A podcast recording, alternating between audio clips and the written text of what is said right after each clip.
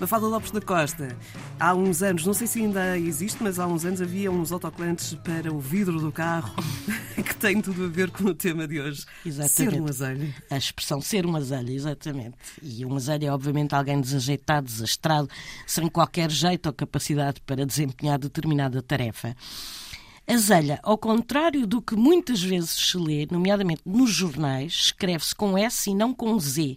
Isto porque azelha vem de asa e quer dizer pequena asa.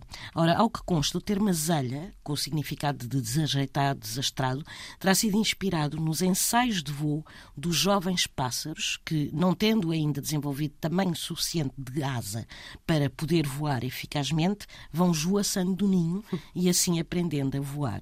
Ora, estes voos são voos de azelha, de asa pequena, e daí serem desajeitados, desastrados.